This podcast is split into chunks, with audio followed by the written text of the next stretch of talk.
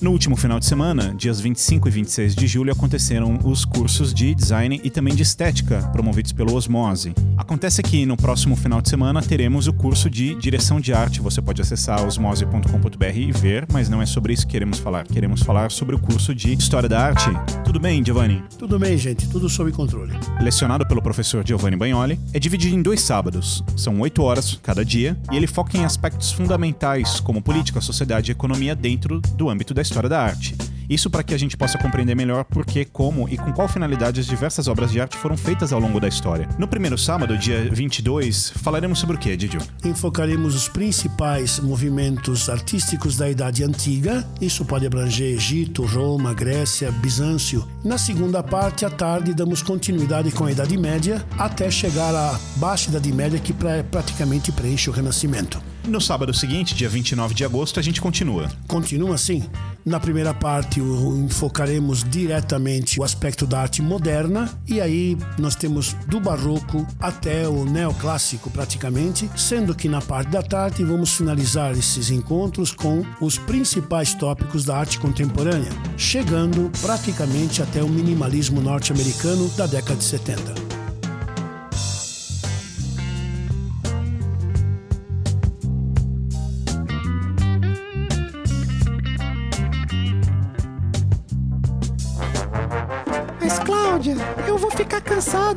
É longo. Tem pausa de almoço e coffee break? Sim, a gente vai ter duas pausas ao longo do curso, então não se preocupem que o curso é muito bacana e a gente vai ter um tempinho para conversar e falar sobre tudo que tá rolando no curso. Mas Cláudia, eu só consigo ir se tiver desconto. Essa parte é fácil. Você manda um e-mail para mim, claudia.colosseu.com.br, que a gente resolve essa parte do job. Mas eu posso parcelar? Pode, até seis vezes sem juros. Bom, então, gente, depois desse apelo, fica aqui o meu abraço, o meu convite e aguardo vocês no sábado 22 e 29 para esse passeio pela arte.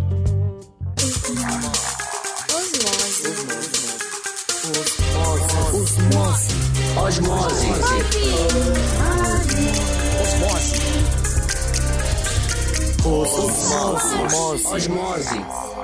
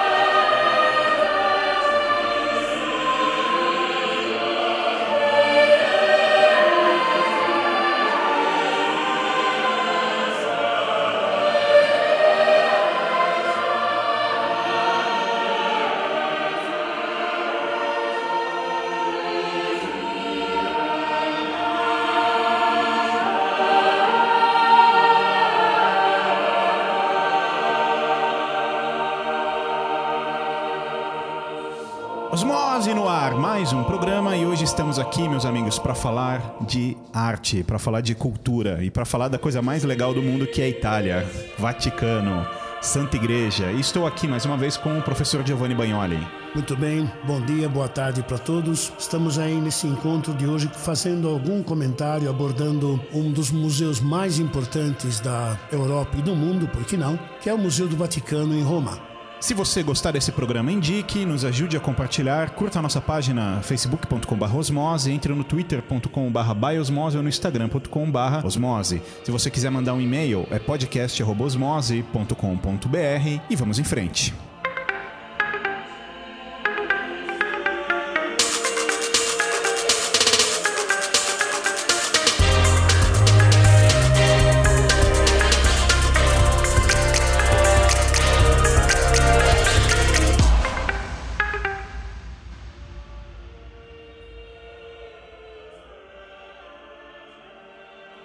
Didio, os tesouros do Vaticano, se é assim que nós podemos chamar, são talvez incontáveis. Olha, Saulo, de fato, parece que não é verdade, mas é verdade. O acervo em total do Vaticano supera hoje o britânico, o Louvre e o próprio Kunsthistorische de Viena. É um acervo milenar e vai desde a história antiga até peças contemporâneas, sempre no enfoque religioso, quer dizer, a igreja teve esse cuidado os papas renascentistas tiveram esse cuidado de elaborar um acervo incomparável, com todo respeito, repito, ao Louvre, ao British Museum e outras grandes instituições. Quando você fala os papas renascentistas, me explica uma coisa. A Basílica de São Pedro que existe hoje é, na verdade, a segunda basílica, né? Sim, de fato, a primeira, que é Constantino que manda edificar, remonta ao quarto século depois de Cristo, até que em 1506, o Papa Júlio II, que curiosamente é um dos responsáveis pelo início, pela primeira sala, digamos, do Museu do Vaticano, que foi sendo ampliado conforme os papas que sucederam, esse Papa Júlio II é que praticamente deu início à construção em 1504, se não me falha a memória, da segunda Basílica de São Pedro. Foi através de Bramante, o seu arquiteto, que a primeira, para escândalo dos romanos, que foi um,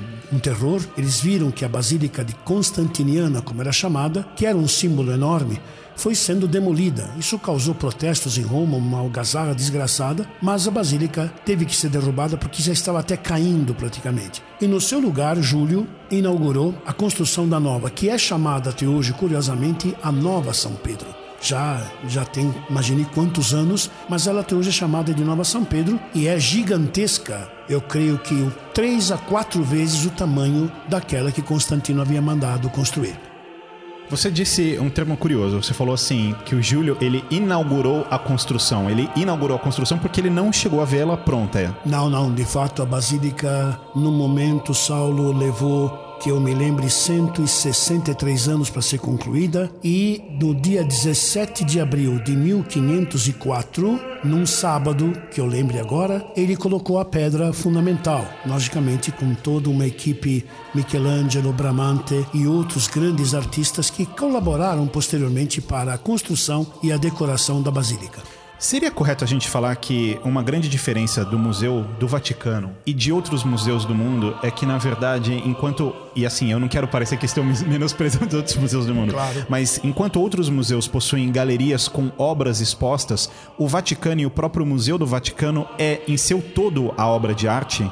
Sim, é interessante porque a gente usa um termo até um pouco popularesco. O Museu do Vaticano surgiu como um puxadinho, entre aspas da primeira iniciativa de Júlio II, que inclusive aconteceu quando o Laoconte, uma famosa obra da Ilha de Rhodes, uma escultura sobre um sacerdote troiano, o Laoconte foi encontrado por acaso quando estavam arando um terreno perto da Basílica de Santa Maria Maggiore. Estamos falando de 1506, realmente, mês de março, se não me falha a memória. Encontraram essa escultura, avisaram Sua Santidade e ele pediu a alguém que entendia de escultura, um tal de Michelangelo Bonarroti, pediu, falou: Olha, vai até lá, se não me engano, foi o Domenico Sangallo também, um arquiteto. Falou: Vão até lá ver se realmente coincide, se é um achado. E Michelangelo confirmou, falou: Santidade é um original e é uma escultura famosíssima que dizem, junto com Apolo de Belvedere, teria dado início ao primeiro primeira sala, digamos assim. Hoje ela está, o original, num pátio circular interno, aberto, inclusive, que pode ser admirados aí várias esculturas, o apoxioma no grego, enfim, várias esculturas originais que pertencem ao acervo do Vaticano. O próprio edifício, na verdade, foi, ele até hoje, em termos arquitetônicos, é uma obra de arte. Ele também tem essa sequência falando do próprio Museu do Vaticano e do edifício, porque para quem nunca foi ou para quem foi e recorda, o Vaticano ele, ele, é um país, né? Ele tem Sim, seus, um seus seus muros. Você tem a basílica e ao lado, olhando de frente, ao lado direito, nós temos toda uma sequência de galerias que na verdade é uma sequência de edifícios, digamos, e de cômodos, etc. Que é o que hoje é chamado de Museu do Vaticano. Mas nem sempre foi assim. A história é que isso eram basicamente aposentos do clero. Sim, eh, quando a gente olha a Basílica de frente, como você citou, à direita nós temos o palácio onde as bênçãos são dadas. Esse acabou sendo construído posteriormente, que se não me falha a memória, no Renascimento. Bom, Saulo, acontece que o edifício todo do Vaticano, que se origina em várias etapas, ele é posterior, né? É uma obra arquitetônica maravilhosa, a Sala Clementina, a Sala Gregoriana Isso mostra que vários papas ampliaram. A primeira construção mesmo seria se originaria em 1506. Já a Sistina é construída em 1483 aproximadamente e posteriormente, já no século XVI, é que Júlio II, sobrinho de Sisto IV, contrata primeiro a vida, os afrescos, perdão, da vida de Jesus e Moisés pela escola fiorentina e já 1512, 1514 ele convida Michelangelo, quer dizer, obriga Michelangelo a pintar o teto. O último trabalho de Michelangelo é a parede do juízo final, que é já por volta de 1528 anos aproximadamente depois, uma encomenda de Clemente VII que o Papa Paulo III vai realizar. E quando a gente chega no Vaticano, quer dizer, acabei de entrar, estou na, no estado do Vaticano. Essa inundação de obra de arte, ela já está ali é, aberta. Quer dizer, você tem a própria praça, ela é construção de quem? Do Bernini? Sim, a praça, os braços, as famosas 282 colunas que representam um abraço para o povo, para a população, são construídas dentro da mentalidade da Contra-Reforma, dentro do Barroco já. E realmente mostram como se a igreja, a Santa Madre Igreja, abraçasse e puxasse para si a população, para que acreditem naturalmente na mensagem da Contra-Reforma. Algo estranho, Didio, para quem olha pela primeira vez, é aquele obelisco no meio. Principalmente porque Roma é repleta de obeliscos na, na Piazza del Popolo, se eu não me engano, e, e, ao lado do Panteão tem vários. E são obeliscos com signos egípcios. Sim, sim, de fato, Roma, que foi capital, todos sabem, do Império, ela trouxe do Egito, especialmente após Júlio César, após Marco Antônio, quando o Egito se tornou província do Império Romano e grande fornecedor de trigo, ah, os romanos sempre admiraram religiões antigas anteriores à, à própria romana, que é na verdade uma cópia da grega, e sempre também procuraram trazer das províncias obras de arte relativas aos cultos. Sem dúvida, os vários obeliscos que existem em Roma e na Europa foram os romanos que trouxeram do Egito, levaram para a atual Istambul, levaram para várias cidades que hoje estão na França, na Alemanha, que eram, na verdade, propriedade, entre aspas, do Império Romano. Aquele obelisco típico estava no Circo de Nero, que era um circo, desculpe, um hipódromo, na verdade, né? Era esse, um hipódromo esse mesmo. é o Circus Máximos? Exato, desculpe, é o Circo Máximo. Que aparentemente, se eu citar só essa palavra circo, parece que era um, um circo picadeiro, com né? um picadeiro e palhaço e trapezista. Não era, não. Era de corrida de charrete e esse obelisco estava, como o de Istambul e como outros, marcando um ponto na virada da charrete. Enfim, ele foi colocado ali depois, muito tempo depois, pelo Papa Sisto VI, se não me falha a memória, como marco mesmo na praça, como marco no sentido de que era uma peça pagã, mas arquitetonicamente bonita, artisticamente bonita e não, não desprezaram os papas renascentistas, repito, nunca desprezaram obras de arte, mesmo vindas de cultos antigos e pagãos.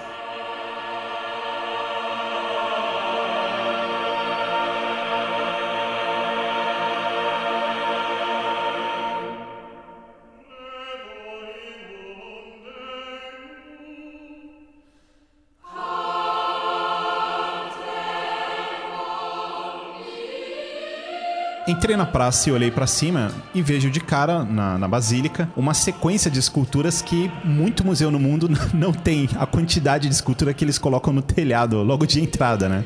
É ali, mesmo na colunata e sobre a entrada principal, que até representa um templo grego, se olharmos direito, temos uma série enorme, são mais de que eu lembre, são mais de 80 a 100 esculturas feitas pela equipe do Bernini. Jesus Cristo está no meio, os apóstolos ao lado e toda uma sequência de santos e santas que estão representados como um tributo à fé católica. Você veja, imagine o trabalho que artisticamente isso levou. E é constatado que foram todas executadas pelo ateliê do Bernini. O Bernini, aliás, ele tem também lá dentro, talvez uma das obras mais impressionantes dentro da basílica, que é quando nós entramos e olhamos pro altar e vemos o baldaquino. E a impressão que eu tive a primeira vez que eu vi aquilo foi que aquilo provavelmente só aquilo pagaria a dívida do planeta umas oito vezes. Ah, no mínimo. Ali dentro, o que é curioso é que dentro de um templo católico cristão, nós temos uma profusão fantástica de obras de arte, desde a Pietà logo à direita, desde uma série de imagens eh, nas colunatas,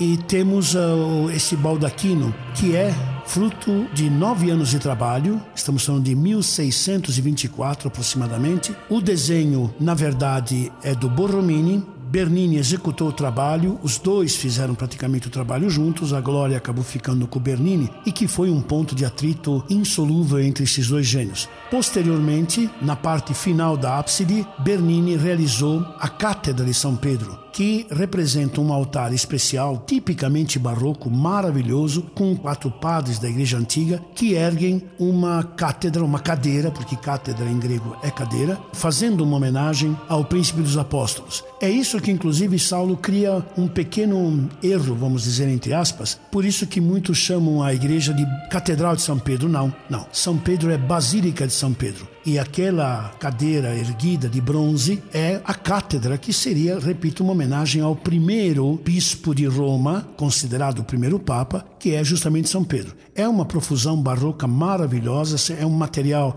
é um bronze todo dourado, é desenho e obra de Bernini. Você comentou agora há pouco, eu entrei na Basílica, olhei à direita eu vejo a Pietà de Michelangelo. Eu me lembrei que uma vez você comentou comigo de uma memória, uma lembrança que você tinha de ir ao Vaticano quando criança e passar a mão no pé da, da estátua, no pé de Cristo. No entanto, hoje nem eu nem ninguém pode mais fazer isso. A gente Sem olha dúvida. e vê ela atrás de um vidro blindado. Por quê? É, de fato, quando eu tinha oito anos e ainda morava na Itália, numa oportunidade minha avó me levou para a Basílica e se tocava o pé de Jesus. Mas em 1972, infelizmente, um demente, um tal de Laszlo Tot, entrou na Basílica. eh, Naquela época não havia revista, infelizmente, e agrediu a escultura. Parece que vibrou mais de 20 picaretadas, uma picareta pequena, agrediu a Nossa Senhora, dizendo aos berros que ele era Jesus, que aquilo era uma fraude, que ele não havia morrido, decepou a mão esquerda dela, atingiu o rosto dela. Foi um escândalo, existem fotos na Folha, no Estado, no arquivo. Foi preso e na época o Papa Paulo VI praticamente quase infartou quando soube o que aconteceu. A restauração foi feita, é, foi até um, um trabalho de reconstrução milimétrico e posteriormente, lógico, hoje a gente a vê atrás de um vidro à prova de bala porque malucos tem de monte no mundo, né? Especialmente nos últimos anos. Vai que explodem aquilo. Essa é a triste história, né? Podia se ver de perto, mas agora não se vê mais só através do vidro à prova de bala. Stalin tinha razão, talvez. Por favor. Se fosse. É, claro, claro. Todo mundo entendeu. Outra pergunta voltando no baldaquino. Quando a gente olha o baldaquino, tem uma entrada, tem uma espécie de porta abaixo dele, né? Sim. Aquilo me leva pra onde? para o túmulo de São Pedro. O baldaquino é um dossel cerimonial muito usado em procissões, né?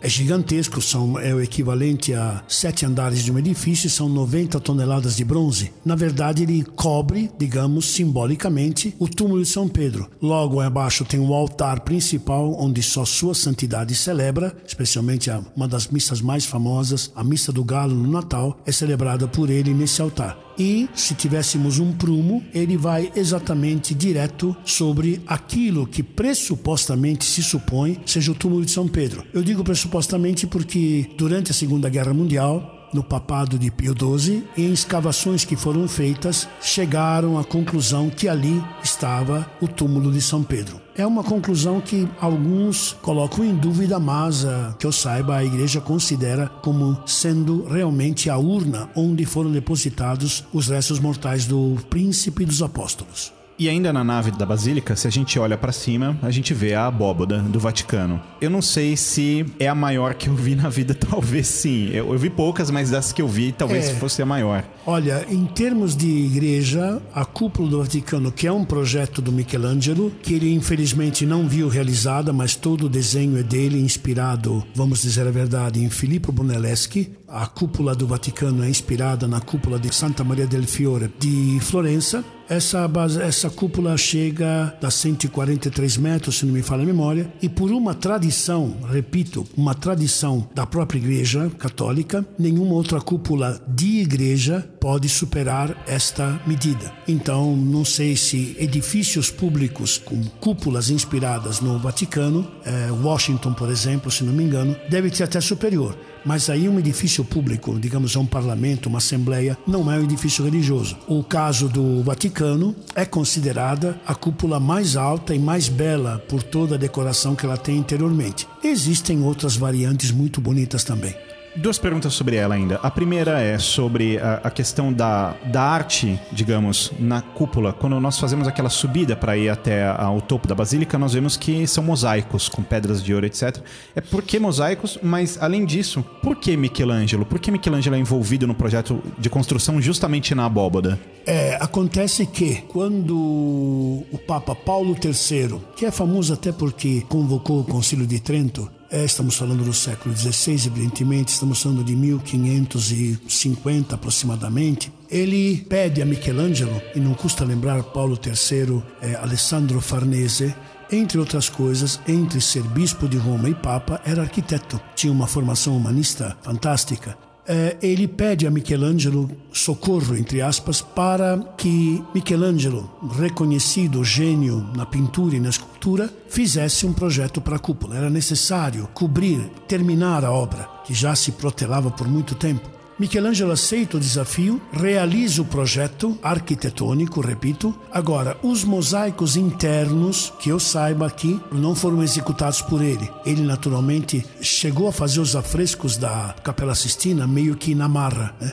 Mosaico, os mosaicos internos, cujos uh, as pequenas pedras são do tamanho de uma mão humana, aquilo é gigantesco, foram obra posterior. Não me lembro no momento, perdão, o artista, mas o que ele projetou é a arquitetura e uma ideia da decoração interna, que eu acho, segundo o próprio Michelangelo, deveria ter sido em afresco. Mas a opção, talvez por durabilidade, eu acredito nisso, foi a opção do mosaico, que é fantástico e até hoje impressiona pela sua monumentalidade monumentalidade. A gente pode dizer que esse mosaico talvez seja uma influência bizantina? Claro, a técnica do mosaico vem da Grécia, passa por Roma e tem, no caso da igreja, no caso cristão, uma influência muito interessante. O design, veja Saulo, o design em si está mais para o renascimento. Não são ícones bizantinos, mas a técnica em si sempre remonta à beleza bizantina. Indo para o Museu do Vaticano, ele é muito mais do que obras simplesmente religiosas. O que eu quero dizer é, por exemplo, existe lá uma galeria egípcia e ele é muito mais multifacetado do que isso. Me fala sobre isso, Didi. Sim, o, o acervo do Vaticano, o acervo do museu, como vimos, tem início praticamente no século XVI, numa alta renascença, num, num período onde os próprios papas, todos vindos de famílias nobres, de famílias de uma alta burguesia, eles tinham um gosto pela arte e um amor pela arte antiga, pelo humanismo grego fantástico. Vimos até que o Laocoonte teria sido a primeira peça em escultura escolhida. O que acontece é que esse amor pela arte, mesmo sendo pagã, fez com que o museu começasse. É, nós temos, curiosamente, então, toda uma parte antiga, pagã e cristã, então obras gregas, romanas, bizantinas, mosaicos, esculturas que vão desde a Roma republicana, desde escavações que foram financiadas pelo próprio Vaticano, até arte religiosa. O que eu quis dizer é que, ao lado de elementos pagãos, reconhecidamente de uma arte fantástica, existem obras religiosas ao mesmo tempo. Quando, porém, chegamos, vamos dizer, a mil, século XVIII, 1700, 1800, na própria Pinacoteca, onde predomina a parte barroca, fantástica, com obras de Bernini, inclusive, e outros grandes artistas, aí nós já, por exemplo, nós não vamos ver é, em profusão, em quantidade enorme, Cézanne, Picasso, Van Gogh, os impressionistas. Aí, geralmente, é, não há muita, muita coisa a ser dita. Eu acredito que a parte, nesse caso religiosa, chega até o final do século XIX, um, talvez um começo do século XX, algumas coisas em bronze, algumas esculturas de alguns papas já com os conceitos contemporâneos de design, né? próprio tem uma, uma escultura, um bronze belíssimo do Papa Pio XII, que tem todo um design, digamos, contemporâneo, moderno. Não é como as representações que Bernini fazia e outros de papas do Barroco ou do Renascimento. Mas é curioso que ele envolve, o Museu do Vaticano envolve, repito, uma pleiade fantástica, tanto cristã como pagã.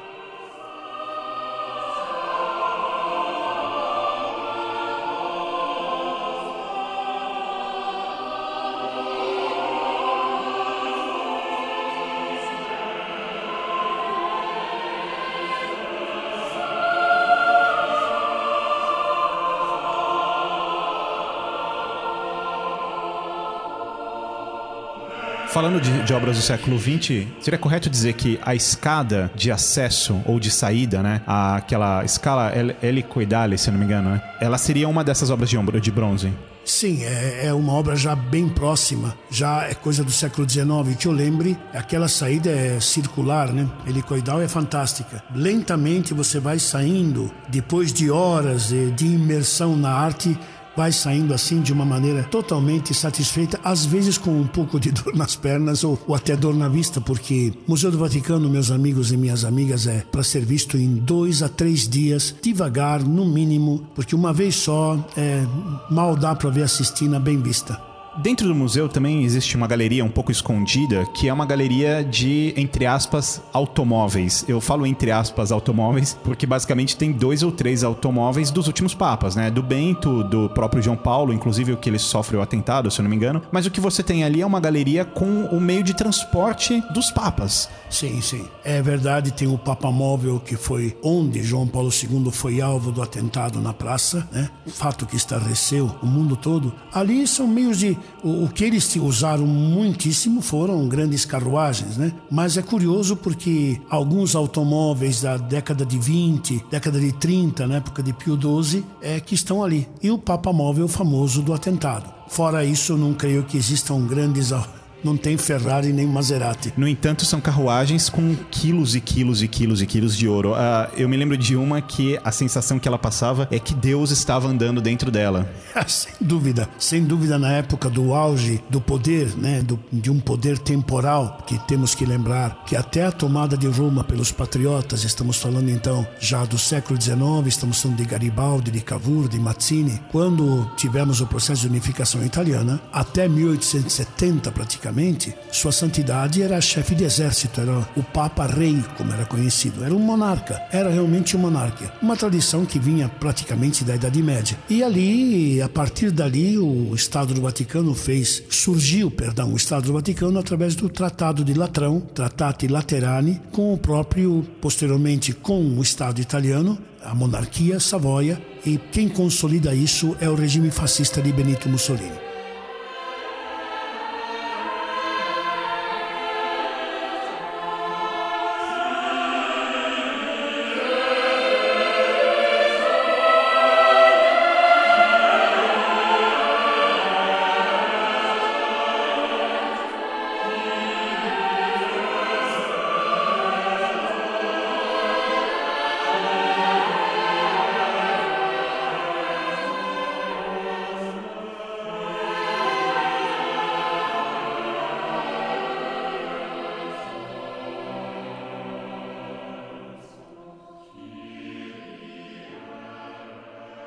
Gente falou de obras na praça, de obras na, na basílica, de obras no museu. Tem um lugar que eu nunca coloquei os pés e já li bastante que o que tem ali é inimaginável e até desconhecido, que são as bibliotecas. Na verdade, a biblioteca secreta do Vaticano, é isso? Exato, Saulo. A Biblioteca do Vaticano é um imenso acervo de documentos, me recordo bem dela, até onde a gente tem acesso. Cheguei até em 74 a fazer alguma pequena pesquisa, mas há um lugar, a origem é renascentista né, do acervo, Há um lugar chamado Secreta, é um subterrâneo que eu saiba, e ali dizem, e está comprovado em documentário, aceito pela própria igreja, existem quilômetros, né, não metros, quilômetros de prateleiras com documentação que remonta por baixo o século VII, VIII, documentos do Renascimento e do Barroco, vamos dizer, de 1500, 1600, 1700, em código, o documentário cita, mostra, que é chamada secreta por quê? Porque há informações ali que ninguém teve acesso, somente eles. Diz a tradição que somente Sua Santidade frequenta, pode frequentar, é só com a autorização dele que alguém entra e quem cuida é, tem até se não me engano, é um bispo,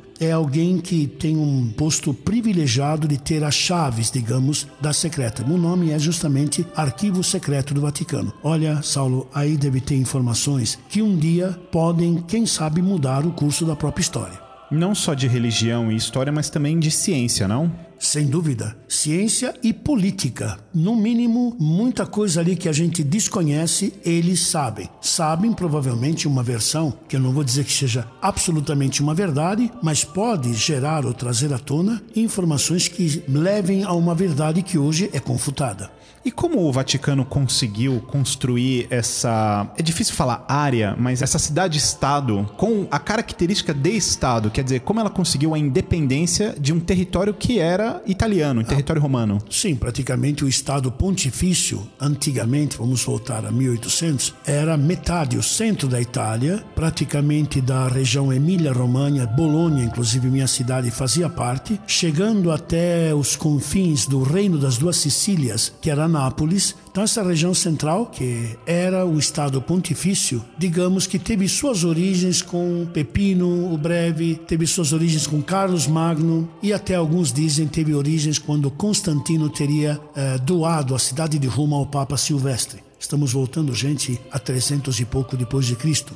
Em todo caso, tudo isso foi por água abaixo quando, repito, em 1870 Roma foi anexada à monarquia Savoia, o Papa se considerou prisioneiro do Vaticano e o Estado em si surge posteriormente e se consolida, como já disse antes, no Tratado de Latrão, já na década de 20, com o regime fascista de Benito Mussolini. O que foi possível salvar, digamos, determinar o perímetro foi o Palácio Gandolfi, os Jardins do Vaticano, o próprio edifício enorme do museu, a praça, a Basílica de São Pedro e o Palácio Apostólico, porque do restante, claro, a biblioteca e os escritórios que hoje pertencem, do restante se tornou Roma cidade leiga, né? cidade capital da República, da monarquia, primeiro, perdão, e posteriormente, após a Segunda Guerra Mundial, da República da Itália. Até hoje é o menor estado do mundo, mas tem toda a sua estrutura, seu correio, sua moeda interna, mais para turistas do que para qualquer outra coisa. Eles têm também o Banco do Vaticano. Ah, sim. Mas o que me chama mais atenção é o fato de que eu vejo lá, já vi lá, a polícia de Roma na porta do Vaticano, mas eu nunca vi a polícia de Roma entrar dentro do Vaticano. Não, para entrar ali precisa, é, tem a guarda suíça, que é a única guarda do Vaticano, que remonta a Michelangelo, quem desenhou aqueles uniformes foi Michelangelo, usando as cores da família de Júlio II, que é a família Della Rovere, e ele se inspira, você vê que o uniforme deles é praticamente um, um uniforme renascentista, né? A partir dessa, desse design, é coisa, repito, de 1512, se não me falha a memória, 1513, a guarda protetora são mercenários, a sua origem é mercenária, que serviam sua santidade.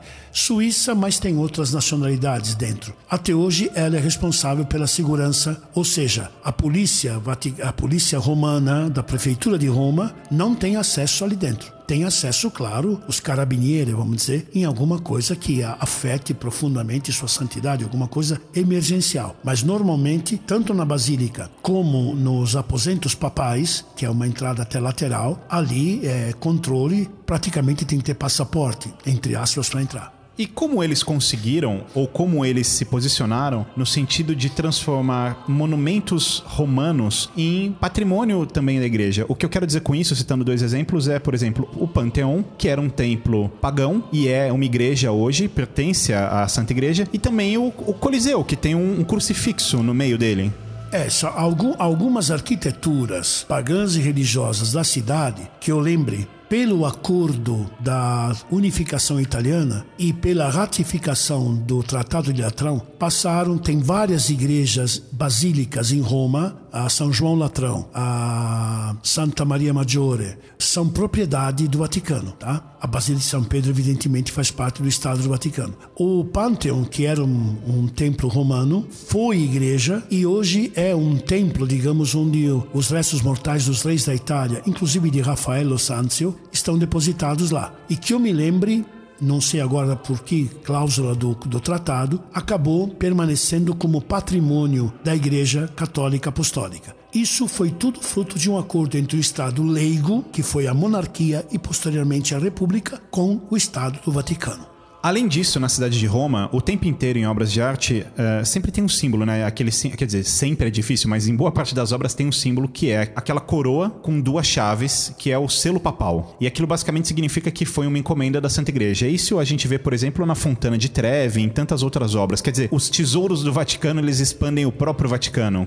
Sim. A meu ver, uh, o museu em si, as obras, glorificam todo o amor, digamos, todo o amor pela cultura que a igreja sempre teve. O símbolo é a tiara papal, que é um símbolo de poder espiritual, social e político, que passa a ser usado, inclusive, já na fase final da Idade Média. E as duas chaves, a chave do paraíso e do purgatório, é, são as chaves que São Pedro teria recebido simbolicamente do próprio Jesus, né? Elas representam um selo oficial do Vaticano. E Didi, para a gente caminhar para o final, quero te perguntar sobre um patrimônio que, que foi da igreja, e eu imagino que ainda seja, eu não sei, na verdade, é justamente essa pergunta, e qual que é a importância dele também no aspecto artístico, que é o Castelo de Santo Ângelo, o Castelo Sant'Angelo.